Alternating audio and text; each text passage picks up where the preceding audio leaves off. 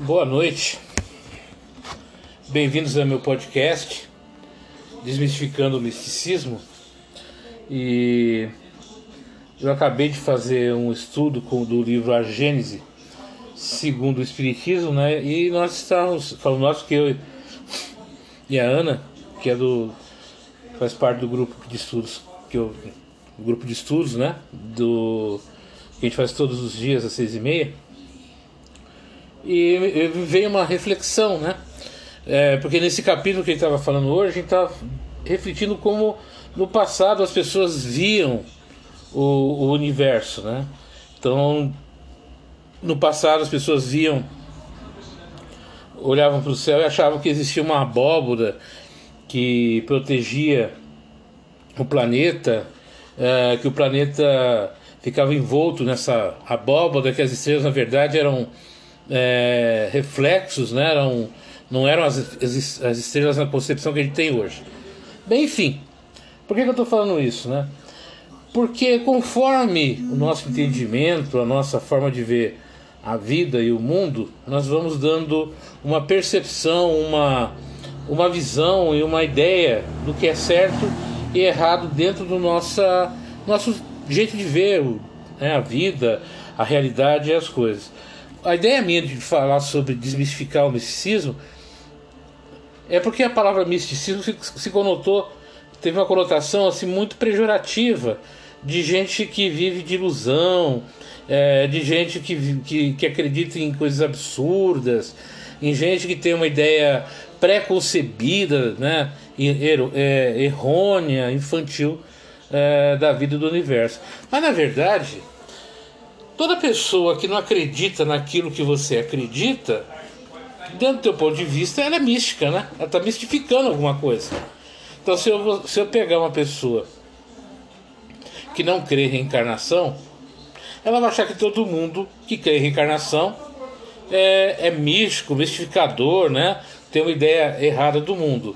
Se você pegar uma pessoa que, que não é cristão, aquele que é cristão vai achar que também que ele é, né, tem uma pessoa que não que tem uma visão mistificadora do mundo, ou seja, uma, uma, uma visão é, errônea, errada, equivocada. Então cada um, dentro do seu ponto de vista, ele determina o que, que é certo, o que, que é errado, o que, que é verdadeiro, o que é falso. Isso não significa, de forma alguma, que a minha forma de ver, a minha forma de conceber o mundo é a mais perfeita, é a mais correta, ou se é realmente correta. Mas é a minha forma de ver, é o meu jeito de ver as coisas. E, e ultimamente está muito assim, né? Todo mundo está querendo ter muita razão sobre tudo e, e, tirando o direito do outro de acreditar naquilo que ele bem entender e da forma que ele bem entender. Né? O, o, o Abu né? o finado Abu Janra, no programa Provocações que ele fazia na cultura, ele sempre usava aquela frase, né? A, a vida é sua, estrague do jeito que você quiser. Eu diria de outra forma: a vida é sua, construa a sua vida do jeito que você quiser. Então a ideia é justamente isso, da gente provocar na pessoa, ou nas pessoas que, que por acaso vierem a ouvir esse podcast, essa, é, é, essa provocação, esse jeito de olhar as coisas de uma maneira diferente, porque as coisas têm que ser sempre do seu jeito, ou porque você não pode fazer as coisas do seu jeito. As coisas podem ser do meu jeito e eu permitir que o outro faça as coisas do jeito dele. E a gente conviver nesse respeito ao ponto de vista de cada um. Seja na sua vida religiosa, na sua vida cultural, pessoal, emocional, do jeito que você enxerga a vida, mas sabe, cada um tem o seu direito de enxergar como enxerga, de, de fazer como tem vontade de fazer. Né? É, quando, se, quando o pessoal usa aquela frase, tudo posso, mas tudo não me é lícito, né? que, que Paulo colocava, se não me engano foi Paulo que fala, fala isso, se não for me perdoem, depois me corrijam. Realmente, eu posso fazer tudo, mas eu tenho que ver se aquilo que eu vou fazer não vai prejudicar, não vai causar dano no outro. Se não vai causar dano no outro, não vai prejudicar o outro, por que, que eu não posso fazer? Agora, se eu deixar de fazer alguma coisa porque o outro acha, o outro pensa, o outro diz, qual é o mal que isso vai provocar em mim? Qual o sentimento desagradável que isso vai provocar em mim? Então eu preciso refletir sobre tudo isso. Né? Eu, por exemplo, eu vejo isso por mim. Eu tenho uma formação pessoal, é, digo até que bastante vasta. Eu sou Rosa Cruz, apesar de estar afastado, eu sou Rosa Cruz. Uh, eu sou espírita, porque acredito nisso. Mas eu também tenho uma visão esotérica e mística muito grande. Por quê? Porque muitas coisas ainda me tocam, fazem parte da minha vida, fazem parte do meu jeito de ver a vida. E eu gosto, me faz bem. Né? Me deixa tranquilo, me deixa sossegado. Agora, se as outras pessoas não veem desse jeito e querem que eu me comporte, que eu pense, que eu ajo do jeito que elas desejam, que elas querem, eu não vou fazer isso porque eu vou passar mal.